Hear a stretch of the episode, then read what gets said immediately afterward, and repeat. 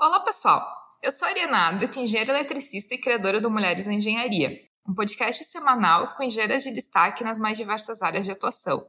Durante as minhas conversas com elas, vamos falar de seus projetos, carreira, novas tecnologias, cases de empreendedorismo e muito mais. Eu tenho certeza que vou aprender em cada episódio e espero que você também.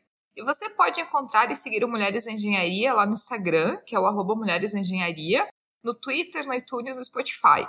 E a minha convidada para esse episódio é Francine Schneider, engenheira mecânica e supervisora de manutenção na BR Foods, que tem que lidar no dia a dia com a pressão de não ter máquina parada e ainda desbravar uma área considerada super masculina. Tenho certeza que vou aprender muito com a nossa conversa, espero que você também. Fran Francine, seja muito bem-vinda aqui ao Mulheres da Engenharia, muito bem-vinda aqui ao podcast para a gente conversar, é, contar um pouquinho da tua história, que é super é, interessante, enfim, mostrar que as mulheres também podem, as engenheiras também podem estar em áreas mais consideradas masculinas como manutenção. Então, muito bem-vinda aqui para a gente conversar, bater esse papo e trazer a tua história para os nossos ouvintes. Bom, boa noite, Ariana, e boa noite a quem estiver ouvindo, os ouvintes. Obrigada pelo convite. É, fico muito grata por esse reconhecimento, pela, por poder passar para as pessoas um pouquinho aí da minha rotina, do que eu faço, do que eu posso, né? É, às vezes até evoluir e, e é isso. Até para a gente come começar, né, conhecer um pouco de ti, é, eu normalmente passo para as convidadas aqui do Mulheres da Engenharia começar contando um pouco de como é que foi parar na engenharia, né? De como é que foi a história, como que surgiu interesse, até porque são tão poucas mulheres na engenharia que é interessante a gente conhecer um pouco de, da tua história, né? E, enfim, de como tu chegou na engenharia e de pra gente depois saber um pouquinho também de como é que tu chegou na manutenção nessa, nessa área tão é, estressante também, né? Porque é muita pressão de todos os lados, de ter indústria rodando sem máquina parada, sem nada. Mas enfim, como é que tu entrou nesse mundo? Então, Ariana, uma pergunta que, que eu escuto muito é: ah, se tinha alguém na minha família, ou se tem alguém na minha família que é da manutenção ou, ou da, da área, né? É, nunca tive ninguém assim na família, né, que, que seja, que, que exerça essa função, né? Eu tenho o meu pai, ele era técnico agrícola, a minha mãe dona de casa, e eu tenho mais três irmãs, né? Que uma é agrônoma, a outra é engenheira ambiental, a outra, a menor, vai começar psicologia. Então, assim, não tive uma influência para a área da manutenção. A minha influência foi o meu pai gostar muito de aviação. Ele, ele pilotava quando era mais novo, mas ele não tirou carteiras de aviação. Mas ele sempre me levava muito para o aeroporto, eventos aéreos. E eu sempre gostei muito dessa área, sempre fui apaixonada, desenhava, sempre gostei muito. E para mim seguir né, nessa, nesse caminho da aviação, por mais que eu não tivesse condições de, de bancar uma carteira para ser piloto de avião, que não é barato, né? Eu fui pelo caminho da engenharia, porque eu sabia que eu poderia, por exemplo, ser mecânica de avião e estar tá próximo disso, próximo de algo que eu goste, né? E quem sabe um dia, daí sim, é, pilotar avião e fazer, às vezes até por hobby, né? Então eu entrei na engenharia não com aquele amor todo, sabe? Eu tinha um interesse ali por trás disso. E eu comecei em engenharia, né? Comecei em engenharia e me apaixonei assim total, porque no meu terceiro a quarto período de faculdade eu consegui ali o meu, meu primeiro emprego na área de manutenção, né? E eu era a única aluna da turma. Eu começou, né, uma colega minha junto de turma, era eu e mais uma, uma menina, mas ela desistiu e fechou aí a turma só comigo de mulher na turma.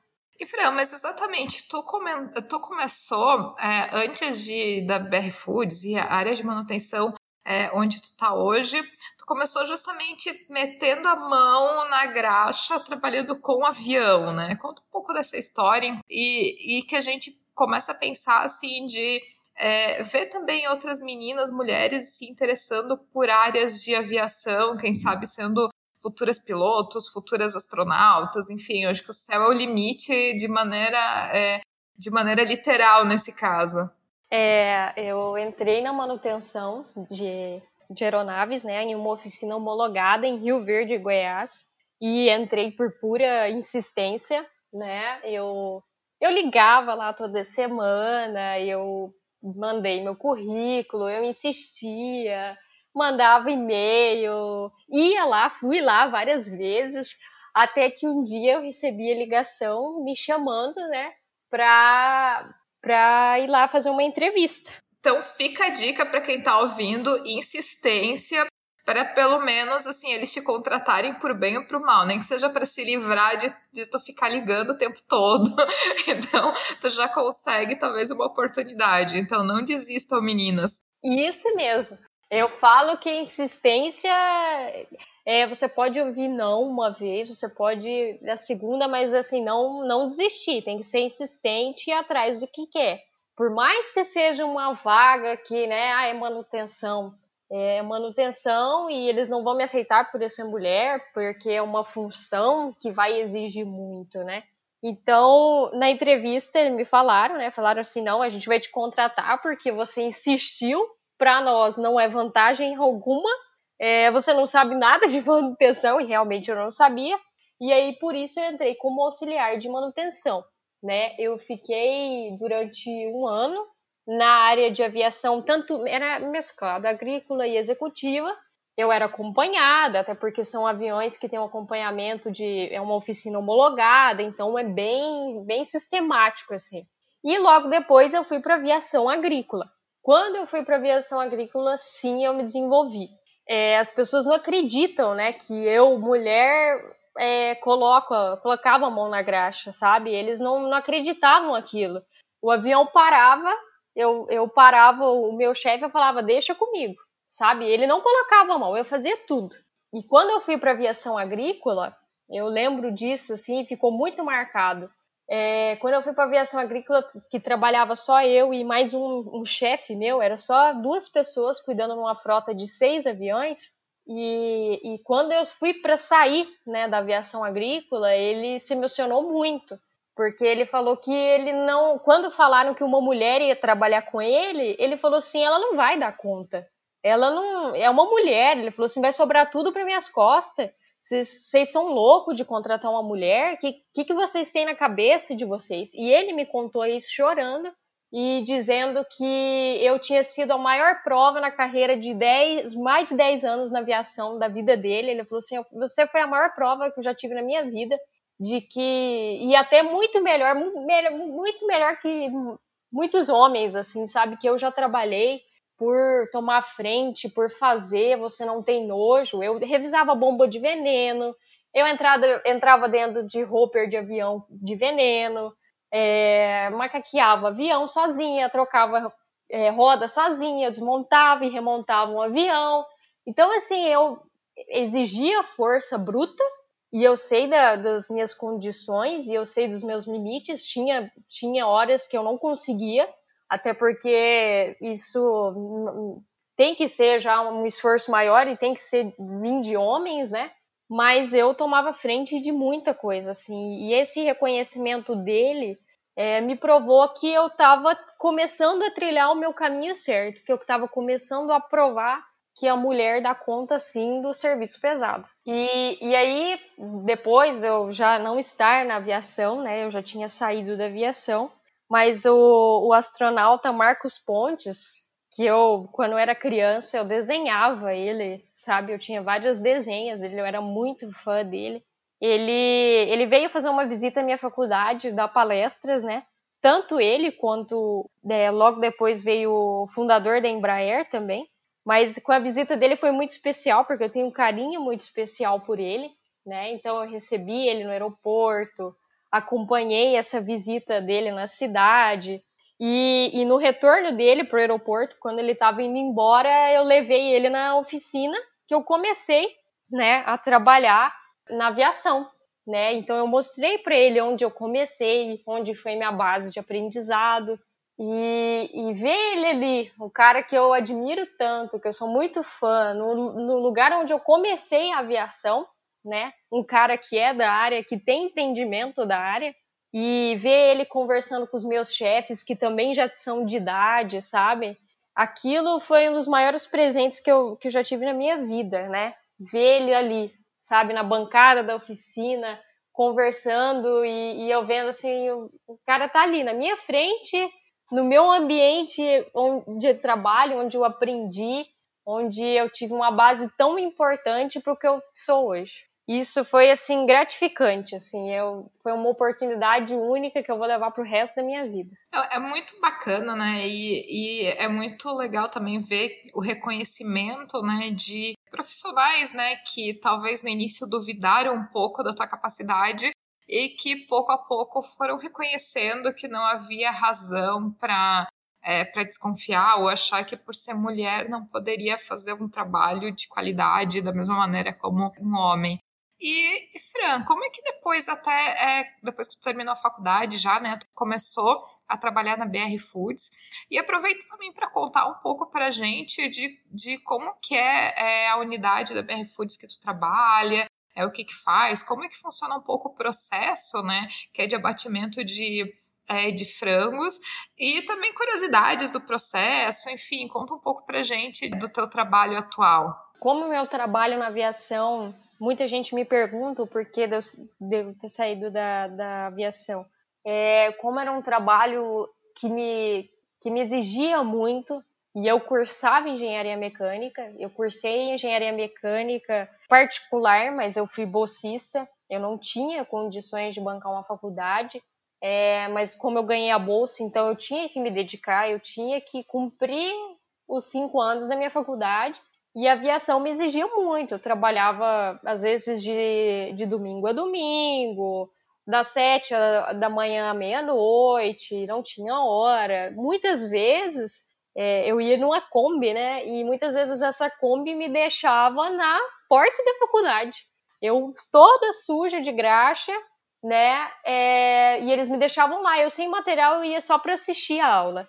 E isso começou a me prejudicar. Então, eu me candidatei nesse processo seletivo da, da BRF. É, foi um processo seletivo intenso, né? Foram vários processos, foram 5 mil candidatos, cerca né, de 5 mil candidatos. E dos 5 mil candidatos, foram selecionados nove, e cada um foi para uma área. Para manutenção, só eu fui selecionada. Então isso me deixou muito feliz, porque era resultado do meu trabalho, do meu trabalho como uma mulher na mecânica de avião. Isso chamou muito a atenção deles. Eles ficaram impressionados como uma menina tão nova é mecânica de avião. E isso chamou a atenção deles e, e eu fui e eu fui contratada no programa trainee de supervisão, né, na área de supervisão e eu fiquei específica na área de supervisão de manutenção. Gosto de, de ressaltar muito o nome do, do meu padrinho de supervisão, que era o Luciano Araújo. Ele me ensinou tudo sobre supervisão. É um baita exemplo, é um cara que eu aprendi muito e até hoje a gente conversa muito, né? Então, todo esse processo meu na BRF, que eu trabalhei em Rio Verde, né? Lá tinha área de suínos, industrializados e aves. Eu fiquei um tempo com esse é, na área da, de supervisão trainee nos suínos e quando cumpri o meu programa eu me tornei engenheira de manutenção no Agris, né? E, e logo depois disso eu, eu saí, né? Eu saí da, da BR Foods e, e fui fazer uma tive uma experiência, na verdade, né, na, no grupo Mage em Querência. Lá em Querência eu fiquei como coordenadora de PCM, mas assim eu vi que a realidade era outra e, e eu sinto até que eu me eu travei muito eu, meu processo de aprendizagem e desenvolvimento. E eu sei que a BRF me fornecia mais ferramentas de desenvolvimento pessoal, né? Eu sei que esse ano que eu passei como trainee na BRF, eu tive treinamentos, né, treinamentos de liderança, de desenvolvimento de equipe, então, eu, com a ajuda né, da, desse meu ex-chefe, né, que era o Luciano Araújo, eu retornei para a BRF aqui em Nova Mutum. Né? Eu retornei para a BRF e retornei como supervisora de manutenção, que foi um grande passo. É em outra unidade, em outra cidade, em outro estado. O processo é basicamente o mesmo, né? Só que é só voltado para o aves. E o processo aqui em si, né, é um abate halal, que alguns conhecem, devido à exportação, a gente faz exportação. Então é um processo de abate, abate diferenciado, um processo de abate e cortes de frango. E tem todo esse complexo e fora isso eu tenho um apoio junto do, do PCM, né? O PCM me dá um apoio junto comigo com a supervisão. Hoje, na, no, nessa, nessa planta da indústria, é basicamente o aves, né? Não temos uma indústria, de, é, não temos um industrializados que faz o reprocesso da matéria, não temos uns suínos. Então, a, a, a planta aqui é enxuta, né? O processo é um só. Mas aí a gente tem todos os processos de cortes, cortes específicos e embalado de griller, que é o, o franguinho menor, né, para conhecimento e entendimento. É um frango menor que é embalado inteiro, que também é exportado para fora. Então, assim, esse exportado para fora tem todo um sistema de abate específico, né? O frango tem que estar tá virado para meca, que é uma exigência aí externa, né, da, da nossa do nosso é, exportador, né, que a gente exporta. E basicamente é isso. É engraçado, né, que a gente escuta muito do Brasil como é, um grande exportador de carne, né, e, e, de carne de todos os tipos, e o do como as empresas brasileiras exportadoras elas acabam tendo que se adaptar aos costumes e religiões, né, dos países compradores, né, coisas que talvez para os brasileiros que não tem nenhuma preocupação, por exemplo, em como matar um, um frango, ou como matar um, um, porquinho, ou como matar um boi, isso parece uma coisa até, assim, frescura, por que, que tem que ser assim, né? Mas eu acho muito interessante a questão de respeitar e de entender os costumes e as tradições e realmente de se adaptar a isso, né? Então, é, se é para matar os frangos virado para Meca, que seja matar os franguinhos virados para Meca. E e, Fran, faz até para a gente entrar um pouco na questão de manutenção, é, quais são os principais equipamentos que tem na, na fábrica ali, né? Que, que fazem parte do processo e que são normalmente os que, como uma área de manutenção, vocês têm que ficar mais é, em cima, e a gente vai comentar um pouco depois de manutenção preventiva, manutenção corretiva, mas até para o pessoal que está ouvindo e que talvez nunca entrou dentro de, um, de uma indústria de carnes para ter um pouco de ideia do de tipo de equipamento que tu trabalha? Sim, falando de uma forma bem clara para entendimento para quem estiver ouvindo, né, que às vezes não conhece uma indústria, uma fábrica frigorífico, são é o processo de des, é, descarregamento da ave, né? A gente tem todo um processo, não é simplesmente chegar e descarregar um monte de, de ave, né? Mas ele tem todo um processo de desempilhador de caixas, é tudo ali automatizado, né? Tem as gaiolas para os frangos, né? Que entram ali na, na questão do abate, né? Eles vão para o abate, que é o abate halal, que o peito do frango tem que estar tá virado para onde o sol se põe. Então, é uma exigência e essa preocupação que a gente tem né, para o nosso mercado externo, isso é muito importante. E, e aí, ali, né, faz o processo de abate, abate manual do, do frango, e vai para o processo principal, que é a evisceração, a evisceração do frango. Então, nós temos equipamentos ali que não podem parar de forma alguma. A nossa preocupação em fábrica é parada de abate. A nossa indisponibilidade de equipamento é medido em cima da parada do abate, né? Então, parou uma máquina ali dentro que prejudique o abate ali fora, né? É para a fábrica, para tudo. Então, nada roda sem aquelas máquinas ali da linha de evisceração pararem, ou até algum, por exemplo, um desempilhador de gaiola, que é a chegada do frango, é o recebimento do frango. E aí nós temos essas máquinas que são as evisceradoras, né, removedora de pescoço, de pulmão, aí tem a de coração, fígado, moela, e a gente exporta o coração, a gente exporta o fígado, a gente exporta a moela. Então são ali na evisceração se tira, né, é todo, tudo isso, tanto o coração quanto a moela, é tudo ligado. E a gente tem esse processo de separação ali manual, né? Corte e depois separação manual também, que, que vai ser empalado e vai ser enviado para o mercado. E nós temos junto ali né, a inspeção federal, que fica em cima, então a gente tem um controle externo.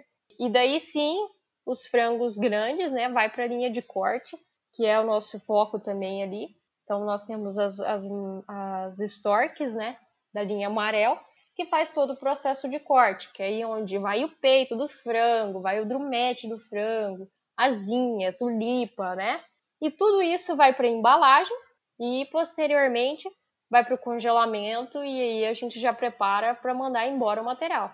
Mais ou menos quantos frangos se processa por dia, assim, até para é, às vezes não se tem muita noção, né, do, do alto volume que de é, de animais, né, que são abatidos dentro de um frigorífico. Então, tu tem alguma ideia de quantos franguinhos são abatidos por dia ou por mês? Dia 220 mil. 220 mil frangos por dia. Puder comentar um pouco ali de como que, é, qual que é a importância, né, e como é que tu vê a importância da manutenção dentro do processo industrial? Porque é, muitas vezes, quando se fala de indústria, né, a pessoa pensa na área comercial, pensa na área de produção mesmo, e a manutenção acaba ficando num ladinho um pouco à parte, né? não se fala muito e não tem muito glamour ali. Então, como é que tu defende né, e, e comenta da questão da manutenção dentro do processo industrial, tanto na questão de, é, de um frigorífico, como de uma indústria, uma indústria qualquer, ou como tu já trabalhou na aviação. Então, como que tu vê a manutenção e por que, que despertou em ti tanto esse interesse pela área de manutenção? a relação, em questão de relação da, da manutenção, é, eu aprendi muito. Eu acho que eu me desenvolvi muito como profissional. A BRF me desenvolveu muito como profissional e no quesito manutenção. Eu trabalhei muito isso, eu dominei muito, né? A gente, eles trabalham em cima de você, do seu perfil profissional, te desafiam, né?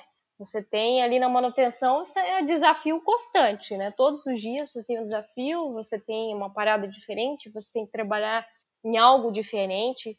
É por isso que eu gosto, é, são muitas ferramentas disponíveis, né, para você trabalhar e se desenvolver. E aí vai de você, né? Eles, eles instigam o amor que você tem que ter de dono pelos equipamentos, pelo processo, cuidado com a qualidade que você tem que deixar, que você tem que entregar a sua manutenção, né? Porque a gente está produzindo alimento, né? A ideia é essa, nós produzimos alimento com qualidade. Por isso a gente trabalha muito isso junto com a manutenção. A manutenção tem essa mesma ideia e tem que ser uma roda só, uma engrenagem só ali junto com a produção.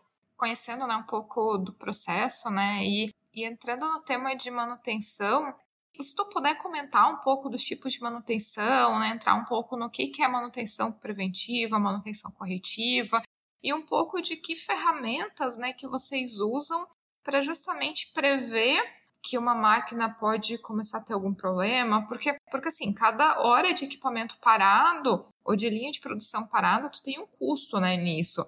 Então, eu acho que é uma dificuldade também tu calibrar para tu não fazer manutenção demais e isso te gerar um custo extra, como também não fazer manutenção preventiva de menos e acabar tendo algum problema de máquina parando e falhas e tudo mais no teu processo. Então, Comenta um pouco da manutenção e ferramentas que vocês usam como que vocês fazem essa parte de, de previsão, né? De quando que é a hora de parar tudo e é, atuar, ou se é através de calendários e periódicos. Então comenta um pouco de, de, disso, de como é que funciona. Bom, é, a gente tem uma questão de custo, né? Custo estipulado, tem um custo estipulado.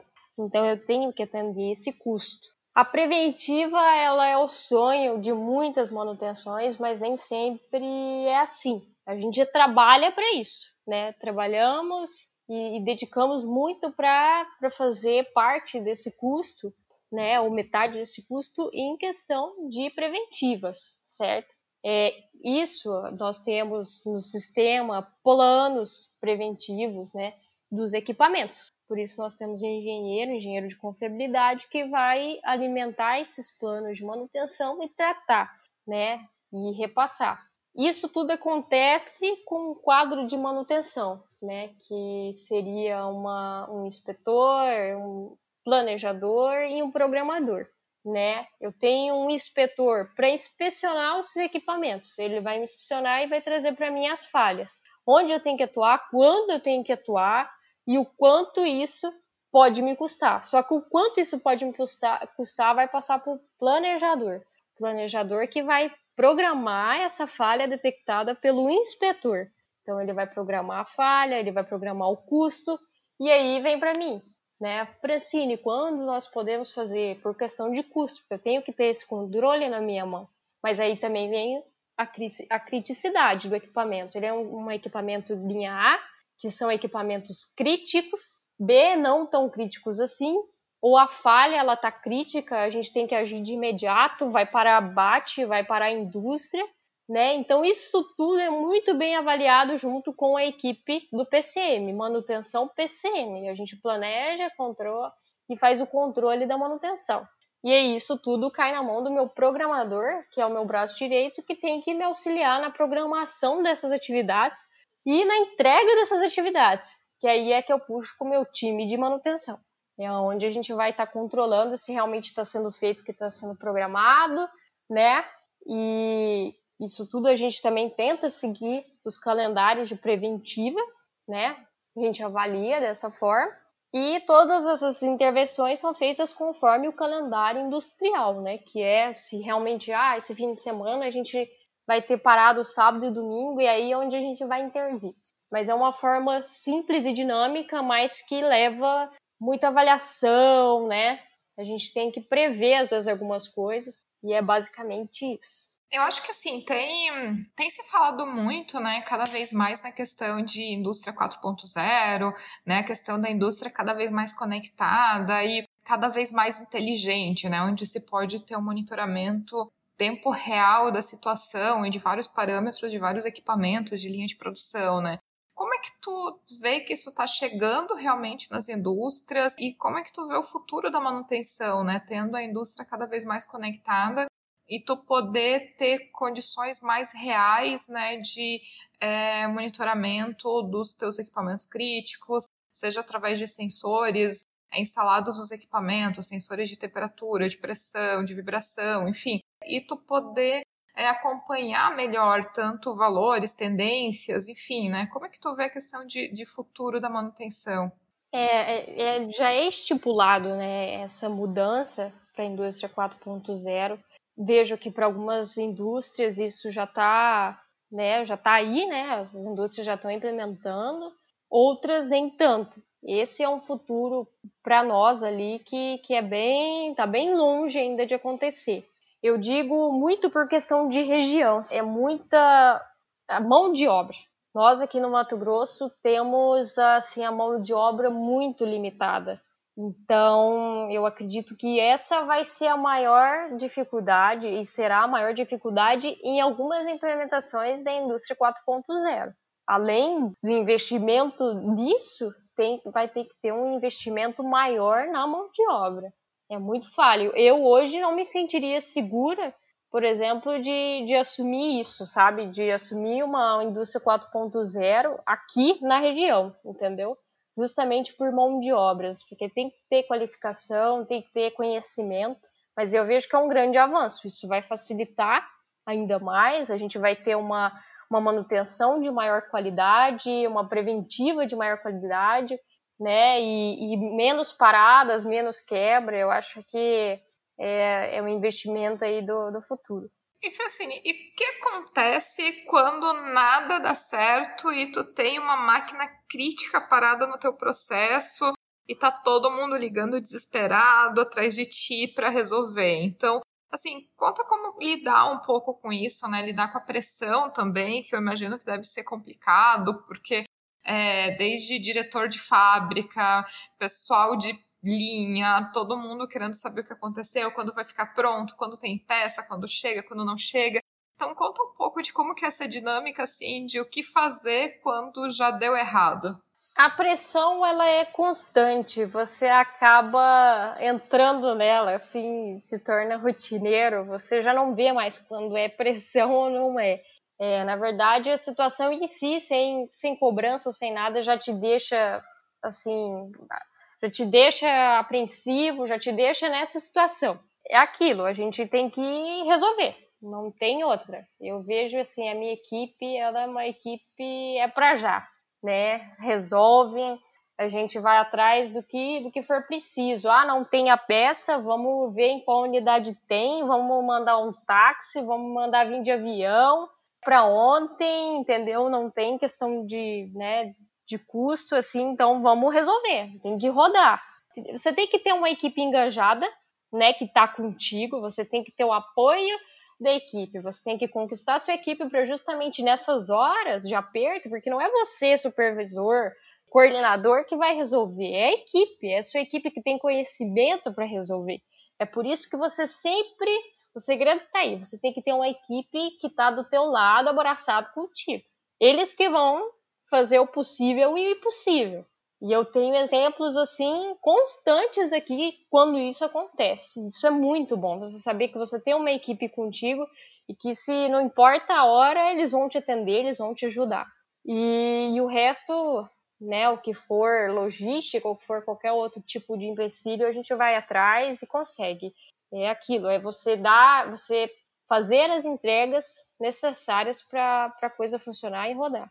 Eu acho que é um desafio muito grande, né? E uma área que precisa dar uma resposta muito rápida também quando acontece alguma coisa, né? E, e daí isso também me leva num outro questionamento que eu tenho para ti, porque é, tu, como uma engenheira super jovem, né, tendo que liderar uma equipe, né, como tu falou, tipo, é muito importante tu ter uma equipe, é, uma equipe engajada, né, uma equipe que está realmente te apoiando né, a fazer as coisas da melhor maneira e o mais rápido possível. Então, hoje tu tem uma equipe grande que tu é responsável, é, basicamente, predominantemente masculina, com muita gente, com muito mais idade, tempo de empresa até do que tu. Né? Então, eu queria que tu comentasse primeiro, né, contasse a tua idade é, e comentasse um pouco de como que é essa questão de liderança, né, de uma equipe tão é, masculina, uma equipe que talvez no início podem ter algum tipo de reação até uma engenheira tão jovem, né? E numa posição de, de alguma maneira de liderança com eles. Então, como é que foi isso para ti? Como é que tu tem aprendido a lidar com isso e até aprendido a ter um estilo de liderança cada vez melhor com eles? Então, eu tenho 25 anos, fiz agora em janeiro, né? Fiz 25 anos, assumi a supervisão com 24 anos de idade.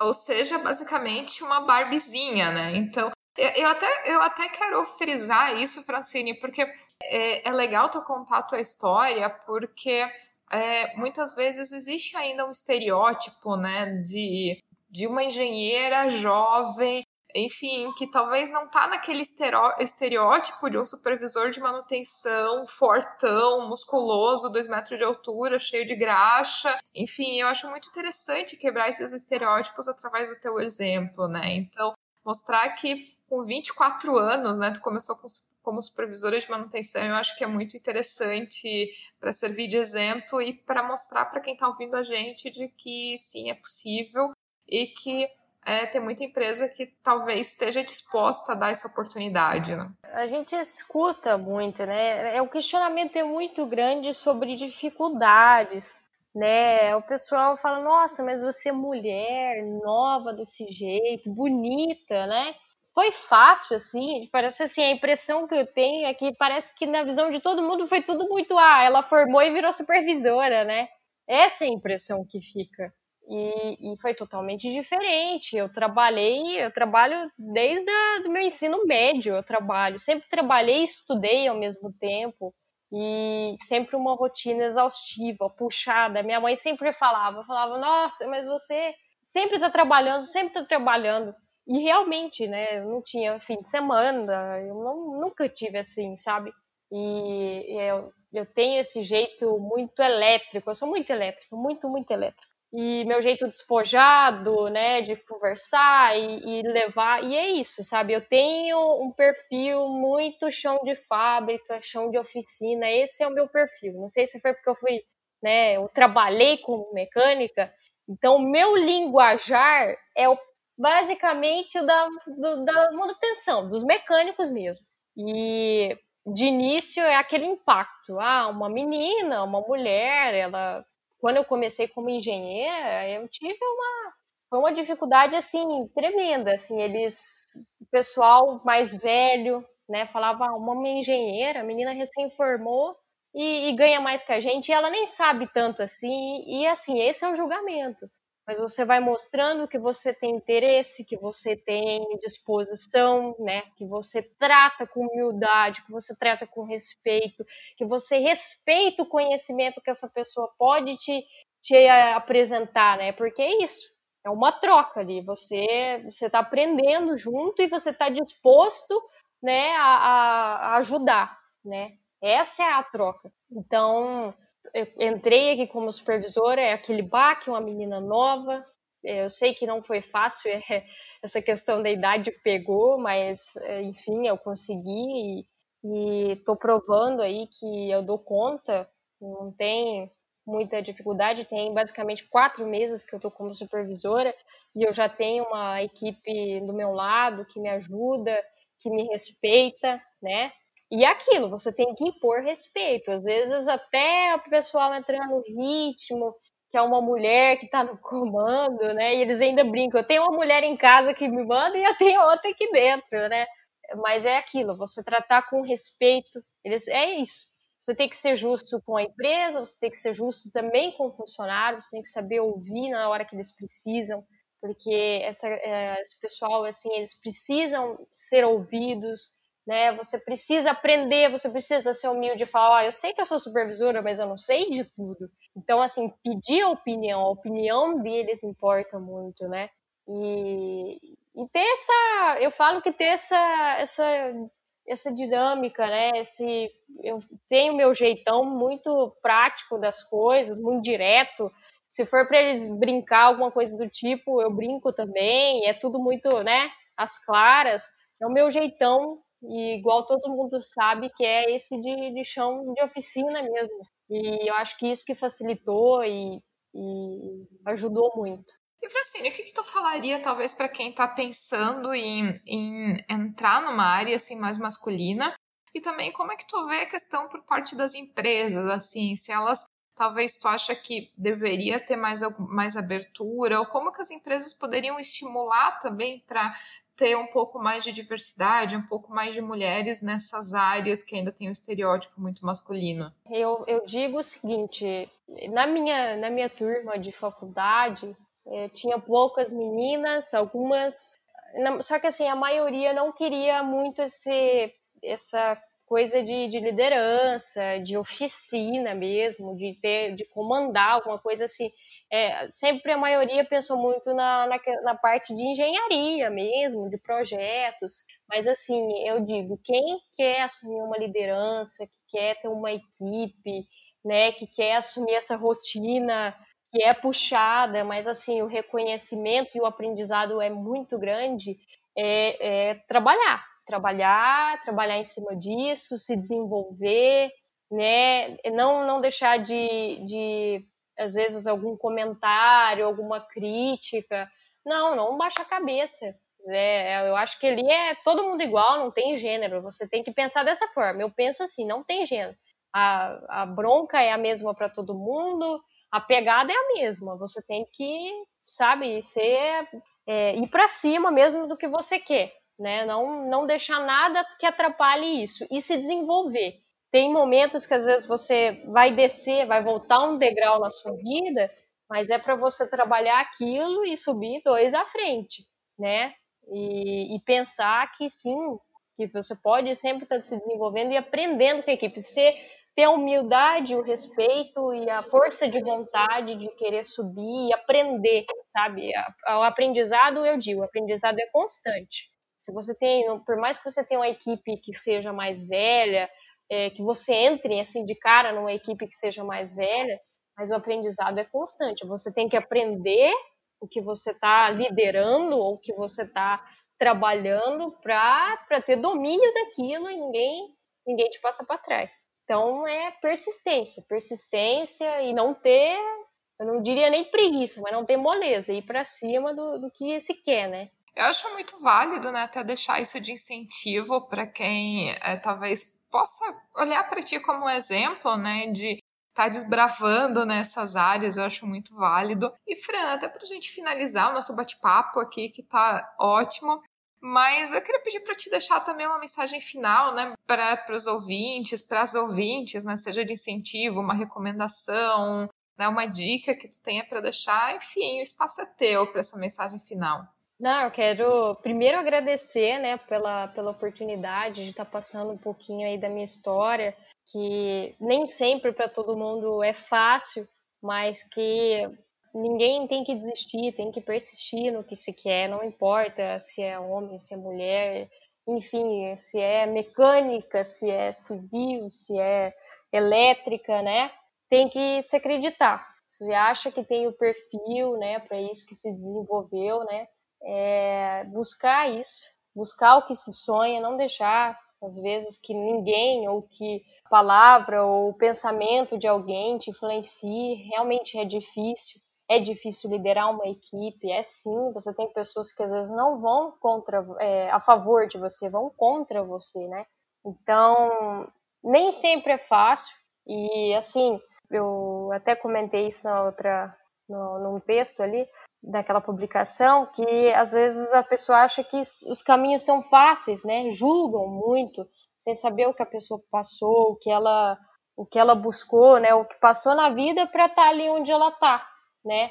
Ah, uma menina nova ali, tá assumindo uma mulher, assumindo um cargo tão alto, mas não sabe da vida, das dificuldades que essa pessoa passou, né? De tudo que ela enfrentou para conseguir estar tá onde está. Então, assim, não se deixar abalar. Dificuldade vem, vem para somar, vem para fortificar e deixar a pessoa mais mais forte, com mais vontade de, de chegar onde se quer chegar, né? É o que eu digo. Essa é a mensagem final, não desistir, não deixar se abalar. Adorei, Fran. Quero deixar um lembrete aqui que sempre nos, é, sempre nos episódios fica o um link, né? Eu deixo sempre o link de contato, então vou deixar o link do LinkedIn, do Instagram aqui da Francine para quem quiser entrar em contato com ela também é, bater um papo, enfim, tirar alguma dúvida, ou quem está pensando em entrar na área, às vezes entrar em contato e, e ter de referência alguém que já está dentro, né, já, já conhece um pouco da vida do dia a dia então fica a dica também para sempre dar uma olhada nos links dos episódios, né? E Francine, quero te agradecer muito a tua presença aqui, a tua disponibilidade de conversar com a gente, né? De trazer um pouco a tua história aqui para os ouvintes. Enfim, muito, muito obrigada, muito obrigada. Ah, eu que agradeço pela oportunidade pelo bate-papo, foi muito, muito bom e meu contato vai estar tá aí. Quem quiser tirar alguma dúvida, pegar alguma dica, Estou à disposição. Obrigada, Ariana. E se você que está ouvindo tiver algum comentário, crítico, sugestão, só me enviar um comentário lá pelo Instagram do Mulheres da Engenharia, que é o arroba Mulheres da Engenharia. E se você gostou desse episódio, eu ficarei muito feliz se puder compartilhar com outras pessoas que podem gostar também. Um abraço e até o próximo episódio.